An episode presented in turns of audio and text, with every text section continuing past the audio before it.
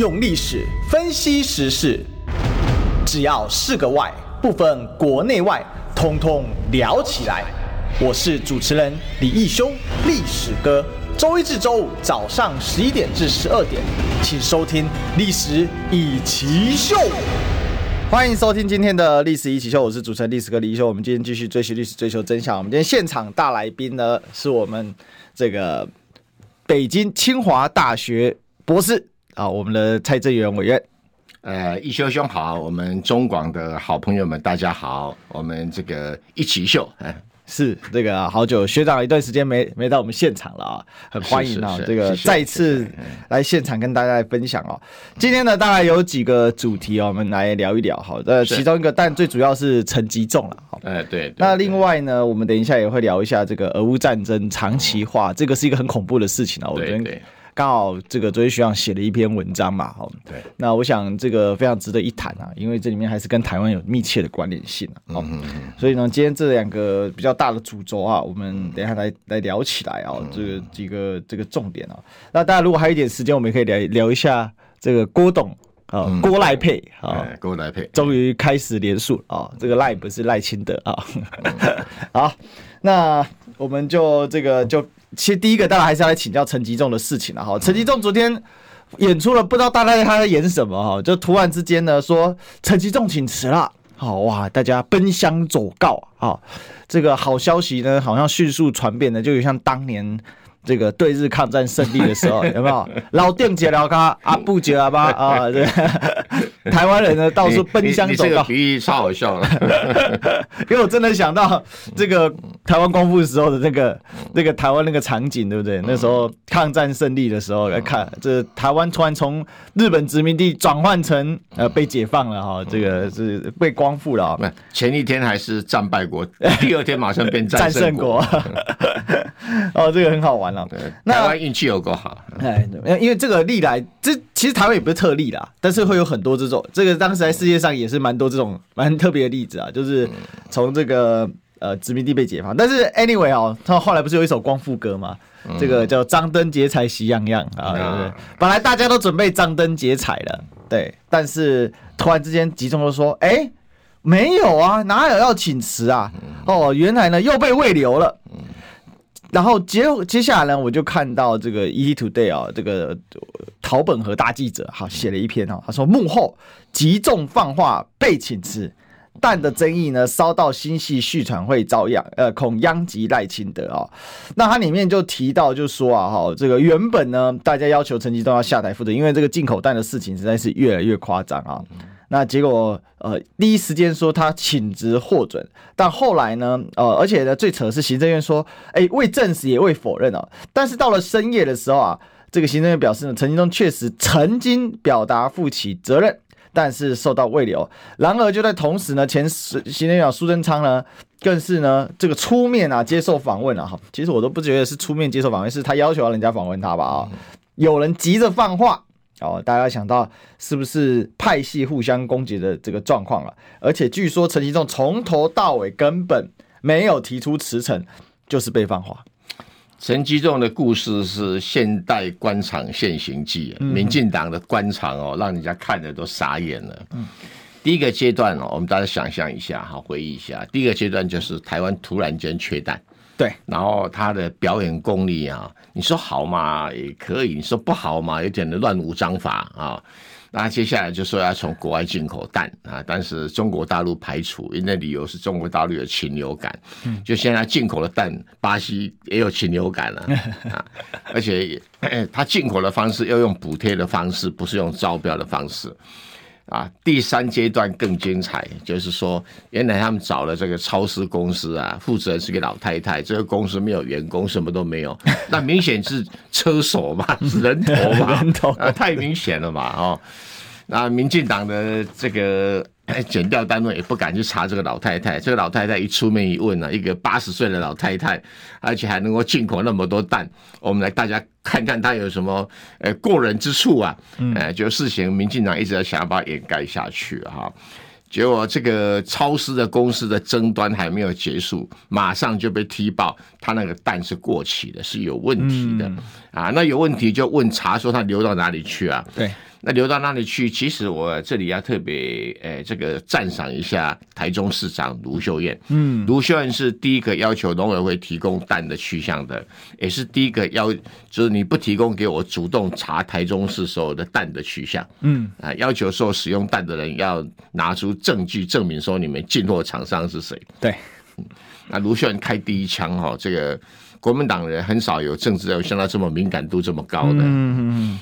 因为他基于保护台中市民的健康嘛，这个有礼有节啊，而且名正言顺啊，呃，角色很适合啊，所以要给卢秀恩按好几个赞啊。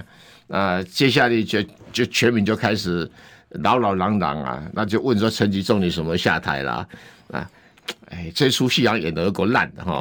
陈吉仲，呃，这个第一个时间呢，人家问的是蔡英文，说陈吉仲是不是小英男孩？哎，他意思说年龄不相当，不算男孩。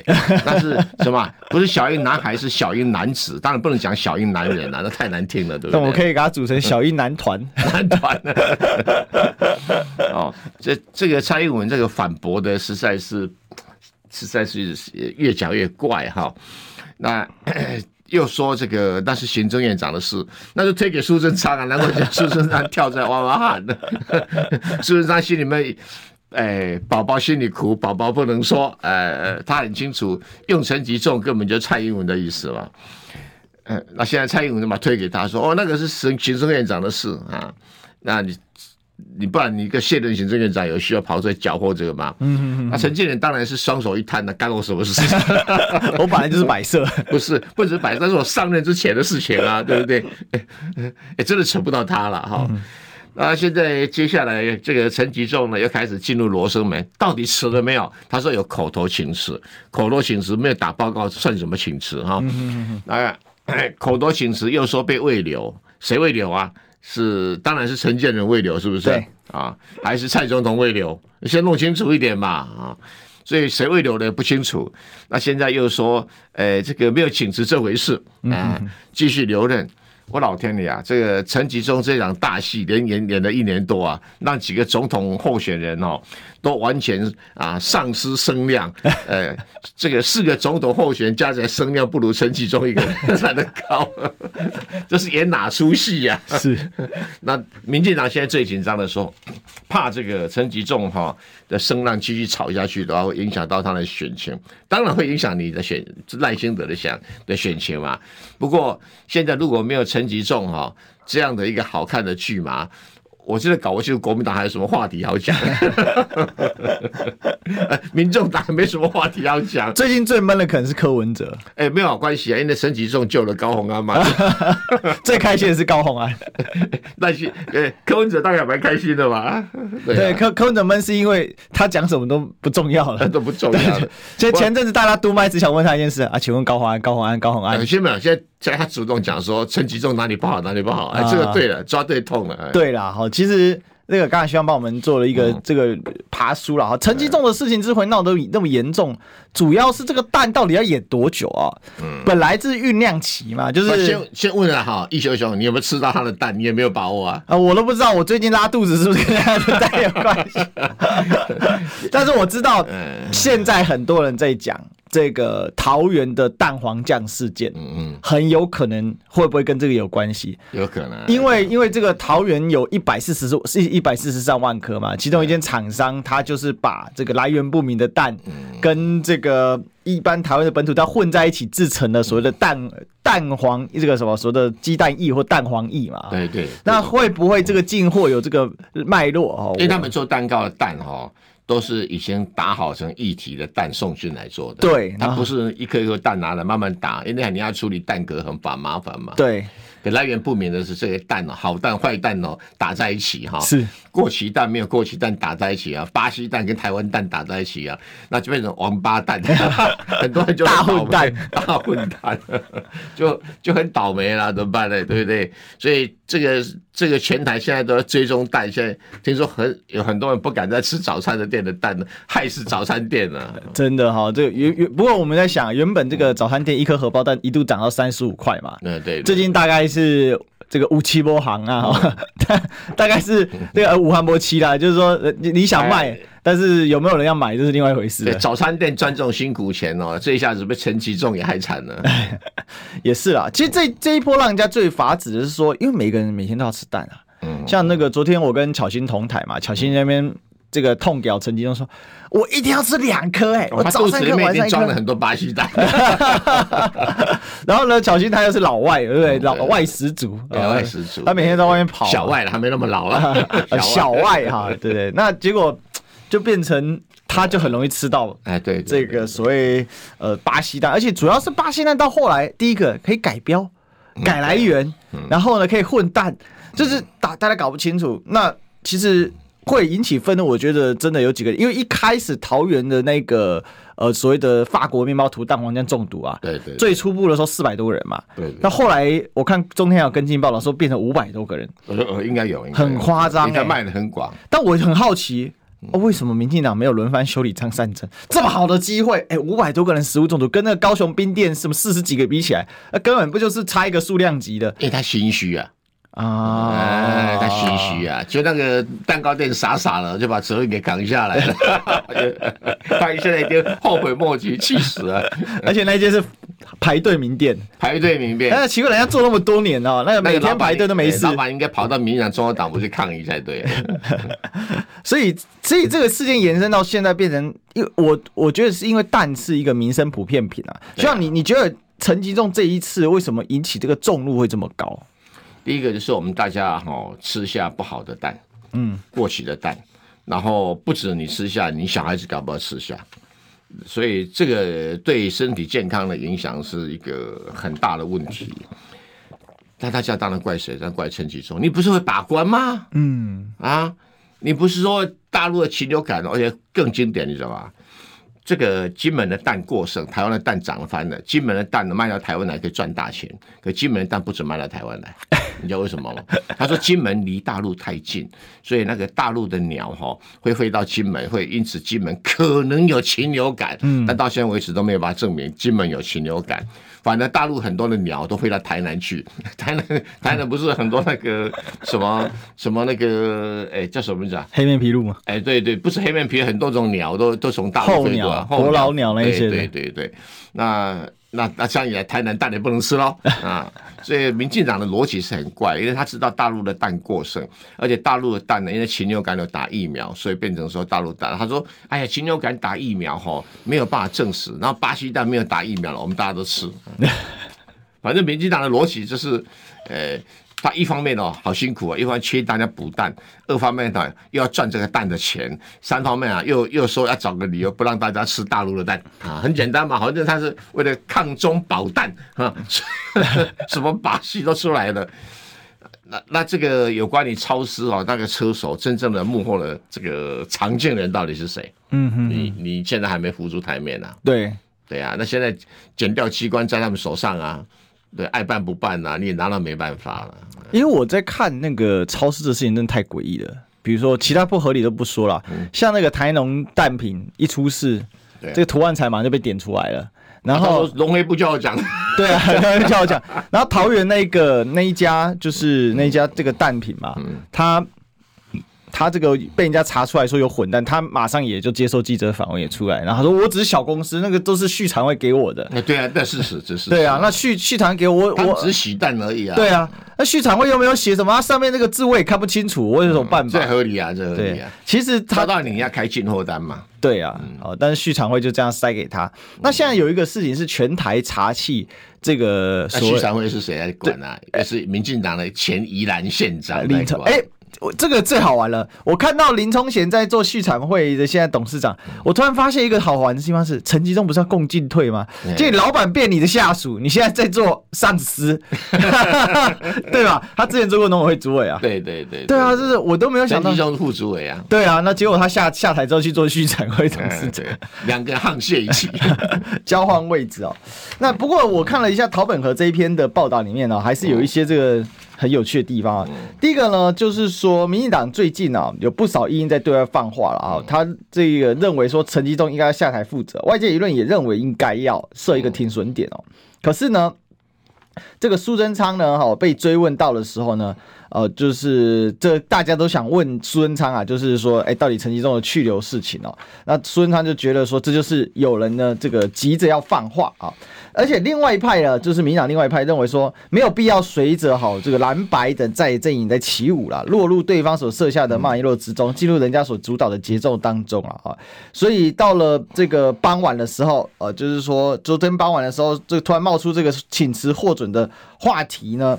哦，这个就刚才讲到，可能是一种被放话，是主要是希望让这个议题呢在礼拜一来发酵，因为礼拜一早上啊，通常礼拜天晚上的什么议题，礼拜一早上呢，通常这个因为没有其他议题占格嘛，那我们都知道，就是新闻周一一早那个发挥是最有利的啊。然后结果苏贞昌就刚才我们有提到说，就出来替陈打抱不平，然后说这干劳光了啊，天啊，还干劳暖，然后就是说，那证明说陈吉仲是 用的人是吧？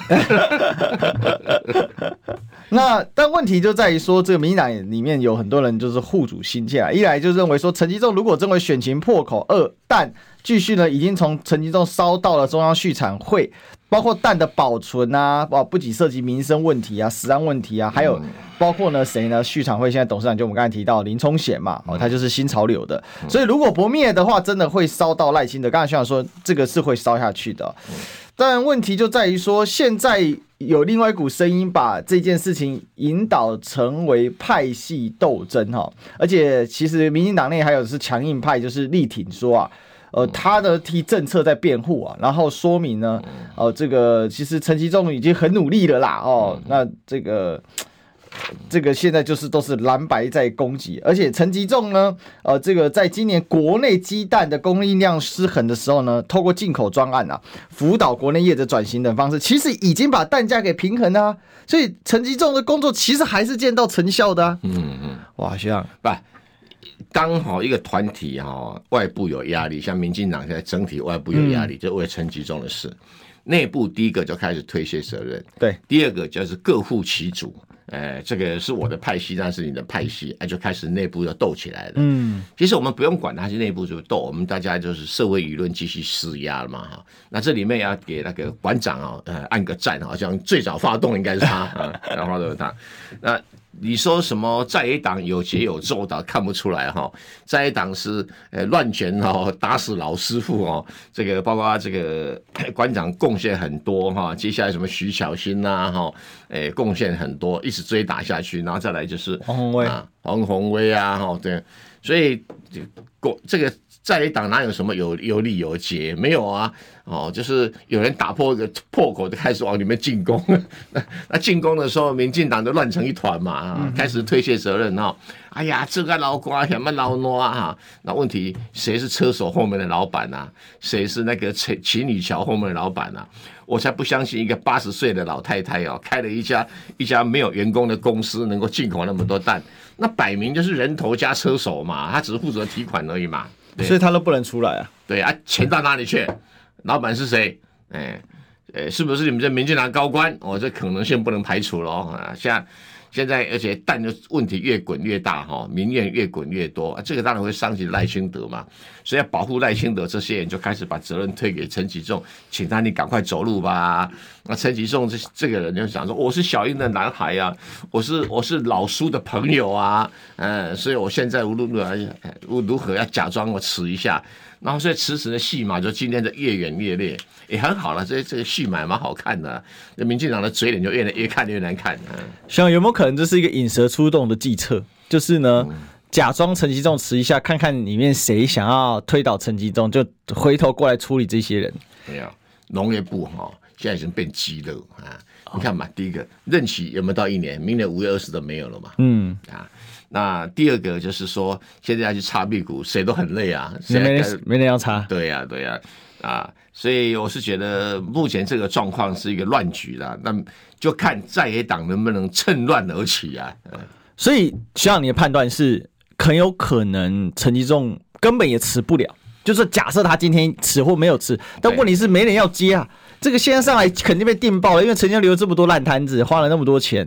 现在最好叫全台追他，最好找新潮流林冲贤回接吧。我看林冲贤也不愿意啊，这上去只有被骂的份而已。没有，还找别人骂，对不对？要不然找那个谁啊？找那个邱泰山不是救火队吗？哦，保护部长他也当过，陆委会主委当过，现在反正陆委会没事干就来当农部委员会部长嘛，对不对？兼任一下这样子，兼任一下，民进人才济济啊，怎么会没有人呢？不是这问题是烂烂摊子有，想要混资历的也有啊。所以假设他真的要辞，还是有可能，但是问题是不是陈吉仲背后有小英还是在挺陈吉仲？或者是他以后搞不好也是人头啊，他觉得我很冤呐、啊。呃，进口蛋的钱你们放在口袋里面、啊，那我我在我在这边替你们挡炮火啊，对不对？而且你进口蛋的那么多烂烂摊子事情，是谁捞走的钱嘛？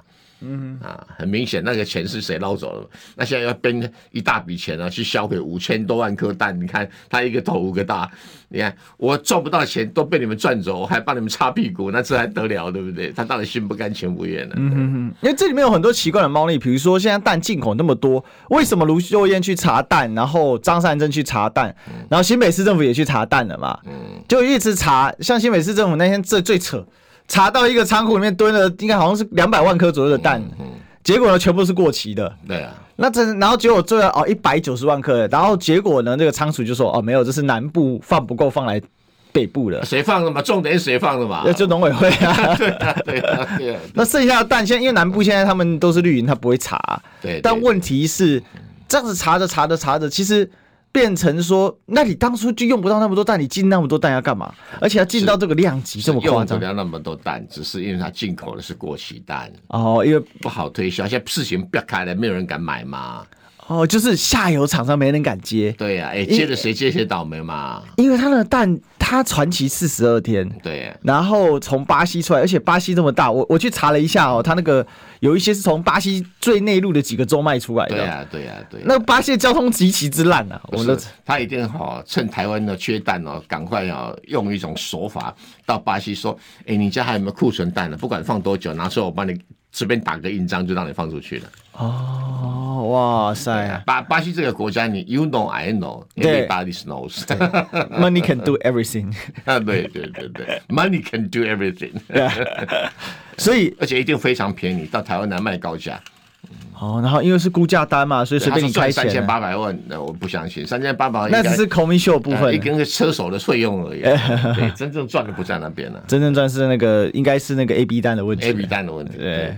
哎，其实这真的很扯啊！就是你稍微懂国贸的人都知道，这件事简直从头到尾匪夷所思。那个蛋上了船就算甲方的，哪有这种东西呀？几乎没有人在离岸交货，都把到岸交货。因为贸易商几乎都是到岸交货，因为我们对巴西特别友好嘛。对，比较外交事件来处理嘛。我们是不是因为当年吴益华在那边？所以对对对对对对。啊，好吧，那这那需要我们帮我们结论一下吧？你觉得这一出戏还会接接下来还会继续怎么演呢？今天还会蛮期待他继续演下去啊，不然一下再一档也找不到什么材料啊。是，呃，对啊。这好事情啊，可以让大家看见民进党的嘴脸跟他们实际政府运作的方式嘛。嗯哼哼哼哼，OK，好，那我们呢？这个反正企业是赖清德，又不是我们的啊。对了，希望他多着急一点啊，不然他躺着选躺太久了，爽爽到不行。在一党太没用了，对，他的违建都可以这样乱爽了。对对。好了，那我们也急着什么？急着进广告。我关心国事、家事、天下事，但更关心健康事。我是赵少康。推荐每天中午十二点在中广流行网新闻网联播的《听医生的话》，我们邀请到的都是国内数一数二的医疗权威，给你一个小时满满的医疗资讯，让你健康一把抓。除了收听以外，还要到 YouTube 频道上订阅 “I Care 爱健康”，按赞、订阅、开启小铃铛，爱健康三支箭，一件不能少。用历史分析国内外，只要是个“外”。通通聊起来！我是主持人李一修，历史哥，请收听《历史易起 SHOW》。欢迎收听，这里是《历史一起 SHOW》，我是主持人历史哥李一修。我们继续追寻历史，追求真相。我们今天现场大来宾是我们北京清华大学法学博士，我们蔡正元委员。呃，中广的各位好朋友们，大家好。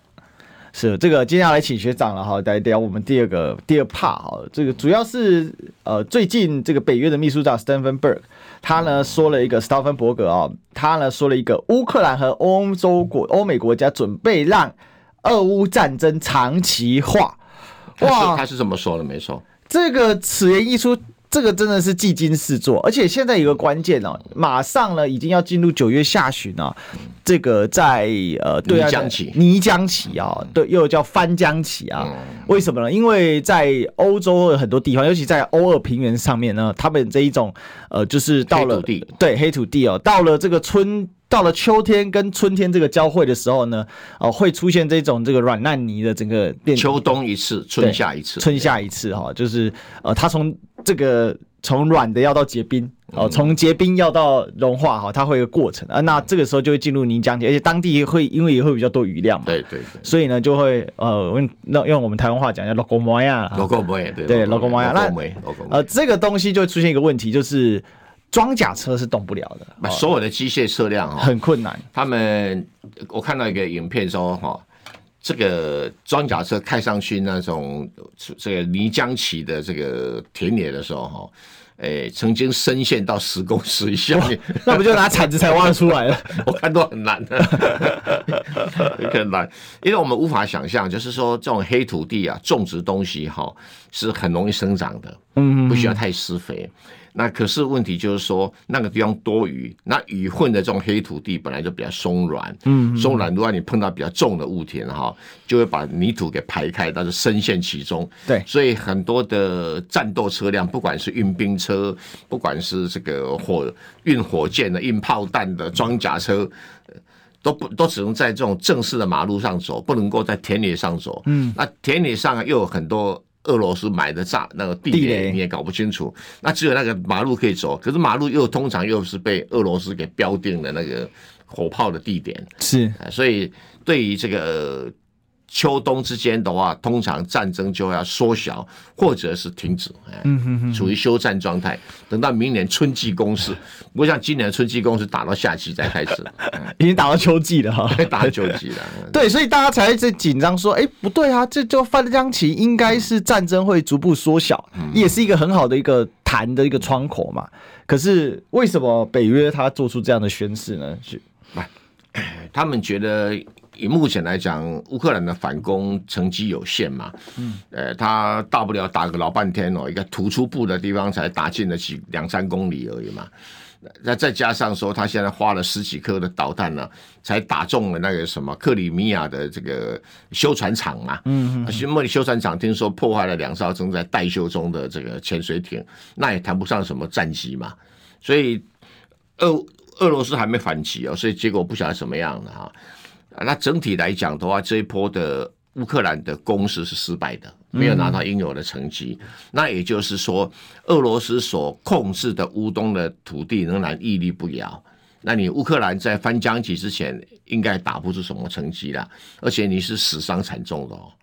我们台湾的我们台湾的媒体不敢讲而已哦，我们台湾的媒体是专门在配合美国人呢，帮乌克兰擦屁股啊。嗯嗯自己《纽约时报》都已经露出来说，乌克兰在这一波战争里面可能死亡超过四十万人。哇，四十万人，现代最惨重的战争。对对对对，可是他平民死伤很少，大部分送上战场，很多新兵上去啊，都是平民送战场。啊，对，去死了，对，平民变军人，军人变死尸体，那他是这样的一个过程。嗯，所以这个北约秘书长讲这个话，我们就可以推论几个哈，就是说，为什么要长期化？就把乌克兰打不赢嘛。嗯，啊，那可是打不赢还要继续打啊，啊，继续打就是这些北约国家要继续给钱嘛，哈，然后乌克兰的全部的土地还要继续当战场，嗯，啊，这样当战场。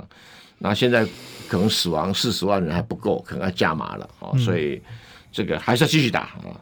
那第二个结论就是说，那表示你要继续打的意思就是说，俄罗斯的土地你打不下来嘛？对，俄罗斯控制的土地打不下来，那乌克兰拿不回去啦，那拿不回去，俄罗斯也不会增加它的控制的领土啊，还是乌东 乌兰那一块土地啊，那等于两边的土地都是继续当战场嘛？嗯，呃，我不晓得乌克兰还剩下什么。啊，已经已经大概什么都没了哈。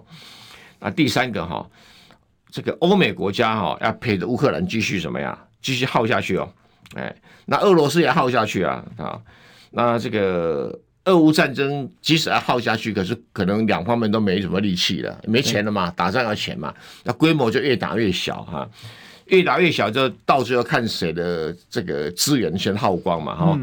那如如果是俄罗斯先耗光的话，那这个可能俄罗斯就要死不活的。那欧美国家先耗光，像德国这样，德国现在经济增长率等于负的，都吃掉了。对，都吃掉了，或者两者一起耗光，不管谁耗光，都是欧洲耗光了，所以欧洲的经济实力会被大打折扣。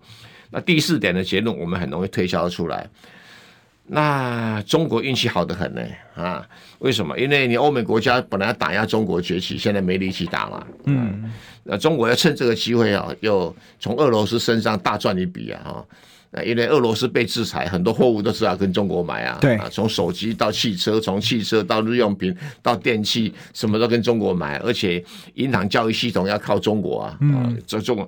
啊，中国系统，所以我看华为手机在俄罗斯又都卖了好几百万只了。对啊，对，所以 中国的车啦进到了俄罗斯的市场，而且旧车卖的很好，哎，对，所以等于中国的海捞一笔哈。那这个，所以等到这个欧美国家到最后俄乌战争打的要死不活的时候哈，那中国如果反过来要修理台湾的话，那就更加轻而易举了。嗯，像美国的著著名的战略学者哈，米尔斯海默就讲了哈。那到时候美国只能远远的跟台湾说再见了。哇，对啊，这是这是俄乌战争的结局之一嘛，因为此消彼长嘛。中国借这个机会啊，这个累积国力跟军力嘛。那这个欧美国家就打得苟延残喘嘛。嗯嗯嗯嗯。第五个哈，就是说俄乌战争不知道什么时候结束。对，如果照这个斯坦伯格的讲法，不知道什么会结束。那如果以这个逻辑来推论的话，俄乌战争不。不知道什么时候结束，台海战争也就不知道什么时候会开始，那台湾就赚到一点空间呐，跟时间呐啊。嗯，那俄乌战争如果结束的话，就可能是台海战争怎么样开始的时候啊，就开始的时候，所以台湾要不管有人家备战啊，有人要避战啊，哈，那就时辰不知道什么时候到。这个就是国际上的一个联动性，经常一个战争结束，就另外一个战争的开始。嗯哼哼哼。所以，学长意思是说，依照目前现在来说，俄乌战争的这个造成的结果是中国可以继续在俄乌战这个格局之下继续的壮大。那当然了。那只要俄乌战争拖到一个程度的时候，中国已经准备好了，那随时就是结束台湾的问题。我们国防部不是军力报告书、国防报告书里面有提到二二零二八年嘛？对。对啊，中国就有实力哈，呃，武力处理台湾的问题啊。那可是俄乌战争会打到二零二八吗？哎，史登伯格说要长期化，没有打到二零二八就不叫长期化了吧？这明年才二零二四啊，都打一个美国总统的任期啊。这里面我看到几个问题，我就一个一个来请教。第一个是说，那如果照史滕伯格的说法，那简现在简单来讲，俄乌战争不想结束的，不就是北约了吗？照这个说法，就是就北约来决定这个战争要打多长，因为这个说法就是我掌握主动性嘛。是啊是啊，哎，你以为乌克兰有能力自己做决定吗？目前是没有办法了。哎呀，你吃喝拉撒都靠人家，你有什么权利做决定？他是一个垮掉的政府，他现在已经没有自我再造血能力了。僵尸政府啊，僵尸政僵尸政府，对，他叫他打他就打，叫他停他就停啊。嗯嗯嗯，对呀，乌克兰人民就比较可怜了。那现现在的乌克兰不就很像当年南越一样？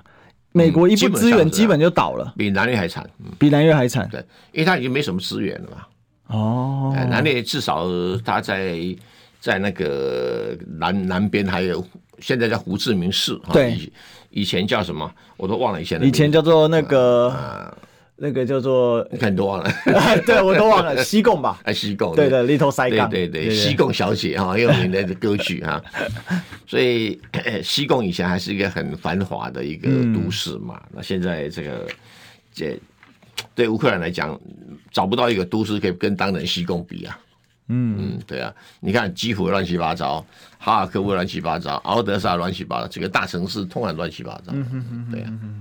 所以，那如果这样的话，欧美有办法一直养他们？因为他现在等于所有的政府开销用途，不要说军队了，是啊，军工教授的开销，只要随时欧美断供，嗯，这个政府就直接就就垮了，因为他等于就直接就断了。比比那个美国联邦政府预算没有通过，美国联邦政府停摆啊，一样的道理啊。是，对啊，对啊。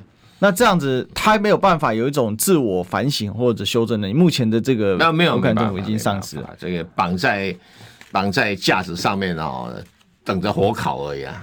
对啊，嗯、那现在就看俄罗斯什么时候会耗光它的资源。可以目前来看的话，俄罗斯有中国在后面撑着，有印度在后面撑着，大概不是问题啊。好像是说，俄国是世界上少有周元素周期表一圈全部都有的国家。对啊，对对，它就是资源超级丰富吧，几乎什么资源都是名列前茅，要不然就世界第一。呃，它是粮食出口国，全世界第一名。对，当然生产国最大的国家是美国了，那出口国最大的国家是是这个俄罗斯嘛。嗯哼，俄罗斯粮食自给率是一百二十啊，你看羡不羡慕啊？对不对？每每个每年吃不完，百分之二十给出口啊。嗯哼，那。对于能源就更不用讲了啊！他是我经常形容他是身上插着核子弹的阿拉沙乌地阿拉伯。那时候有人说他是伪装成加油站的国家，对 对，他加油站的国家。那这种国家你很难把它打垮嘛？那只要有有有刁卖，那中国当然就到处挖坑挖洞来装俄罗斯的石油，能买就买嘛。印度买最多吧？呃，中国也买不少哈，印度不要买最多，所以现在俄。二这中印哈是全世界战备石油已经满到溢出来的国家，嗯、对，也买到没地方买了，跟我们的代理一样。印度比较狠，他还搞那个混混品油。哎，对，对我这边欧洲，我这边进口一点，然后俄国的进口一点，然后四十九趴混在一起，我就你就不能说我这个是俄国油在倒倒手卖欧洲，对对，然后这个欧洲也靠这样活下来。对，但问题就是这个已经变成一个，变成一个，它不是以。呃，创造最大利益作为导向的一个战争，就是都尤其对欧洲来讲，最大毁灭。对，为为什么欧洲人会变成这样？完全就是被美国人摆布吗？还是他的到底欧洲人在想什么？美国人拜登政府的算盘是说，我算一算，应该这样可以把俄罗斯的经济给打垮，对，然后让普京下台，然后我就可以因此我看获得全部声量，拜登就可以以这个作为我竞选连任的工具，但是。哎，事不如愿呐！啊，这个天不从己啊，就俄罗斯没没垮的，西德德国都快垮了。嗯、啊，是欧洲乱成一团呐、啊！现在欧洲的，你看呐、啊，中国大陆、台湾销欧洲的订单大幅减少，欧洲没钱买了嘛，真的穷了，而且企业都外移啊，然后欧元贬值啊，通货膨胀涨成这样子啊。所以乱成一团，那美国反正说没关系，先牺牲欧洲再说。嗯，对。但这样欧洲老百姓不会有所想，不应该继续这样下去。欧洲老百姓基本上是讲的是德国老百姓，那德国老百德国人呢有一个原罪感哈，他们觉得他们必须要匍匐在美国人的脚下啊，他们必须要这个对美国唯命是从，包括他们明知道北溪二号是美国人炸的，所有的，但是。德国所有的媒体，包括政府官员，没有人敢吭一声啊！这个跟美国人花大钱收买德国的媒体也有关系啊。因为美国人公然在这个那个什么国会通过的预算里面啊，有几十亿的美金专门用来说我要做反中反俄宣传的啊，而且是可以收买什么所有的媒体记者、编辑，这个这个媒体老板，哇！公然编出来，是公然编出来的，啊，怕你吗？这个叫霸权，不叫威权，叫霸权。嗯，霸权干什么都可以。林北雄多，哎，对，林北雄多，对对。哇，那台湾也不是一样吗？每个人要选总统的，乖乖去美国，呃，表示臣服啊。嗯我们台湾是美国的殖民地啊，你没有自觉吗？哎，你这个殖民地还好，我们是次殖民地啊，哎哎，比殖民地更次一等。你你你涉及抄袭孙中山的说法？没有，我觉得我觉得孙中山的说法是有道理的，因为殖民地的老百姓还会懂得要反击，就是。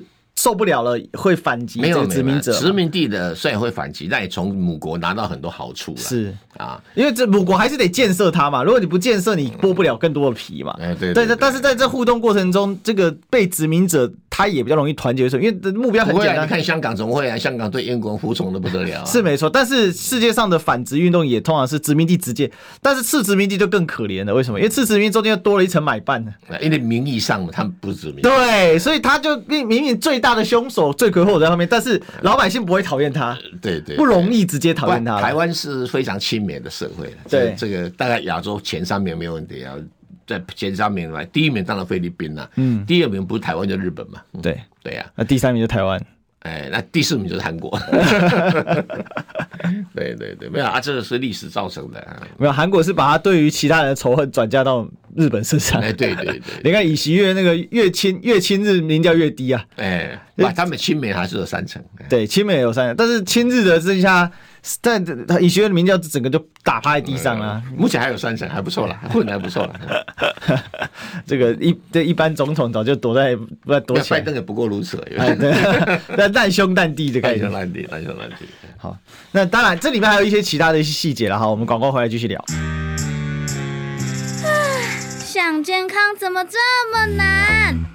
想要健康一点都不难哦，现在就打开 YouTube 搜寻“爱健康”。看到红色的“爱健康”就是我们的频道哦，马上按下订阅，并且打开小铃铛，就能医疗保健资讯一把抓。想要健康生活，真的一点都不难，还等什么呢？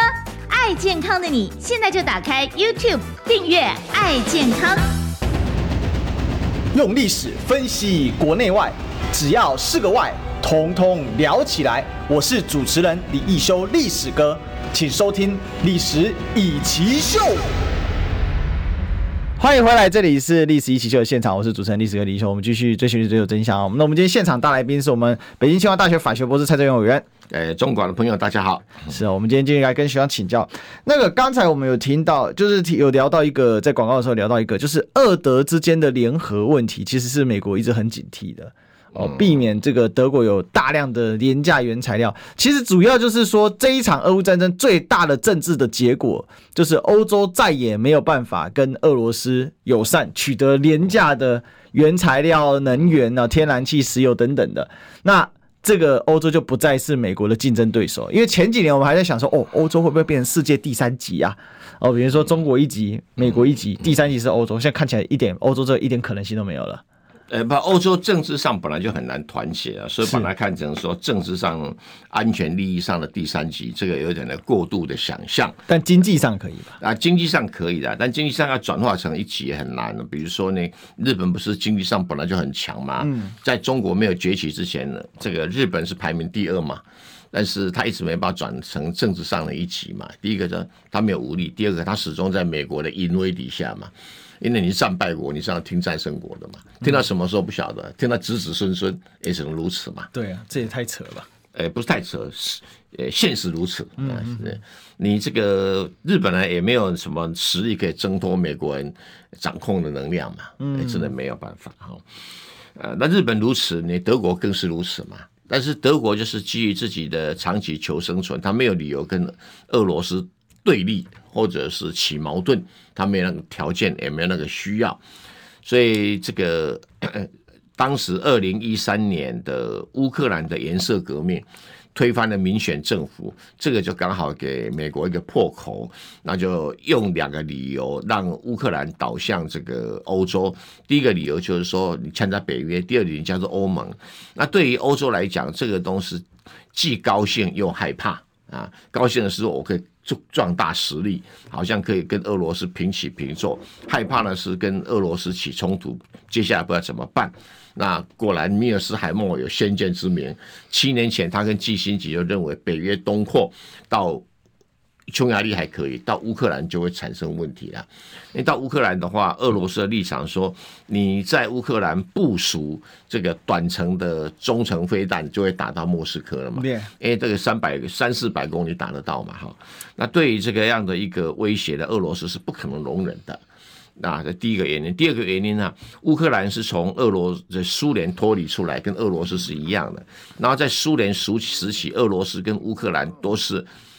苏联底下的加盟共和国，啊，当然苏联是以俄罗斯为主体嘛，哈，那可是，在当时苏联的主导之下，呃，把俄罗斯的土地割给这个呃乌克兰，那就是现在的乌东跟克里米亚。嗯，那现在你这个独立出去也就算了，你还倒过来要倒打我一耙，哦，这是第第二个比较严重的问题。嗯，第三个更严重的问题啊。乌克兰现在由乌西的人主导，乌西人的信仰天主教，乌东人信仰东正教。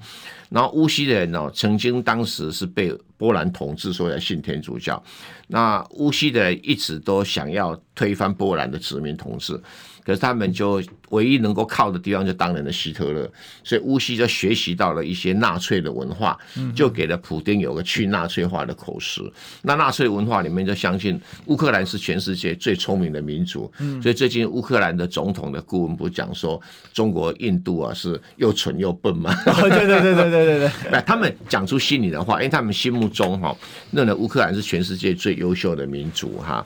那其他非乌克兰的语言、文化、艺术都该打压的，就他别的不打压，去打压乌东的俄罗斯族，因为乌东本来就是俄罗斯的土地嘛。对，那讲俄罗斯语的人，啊，这个时候是可忍孰不可忍哈？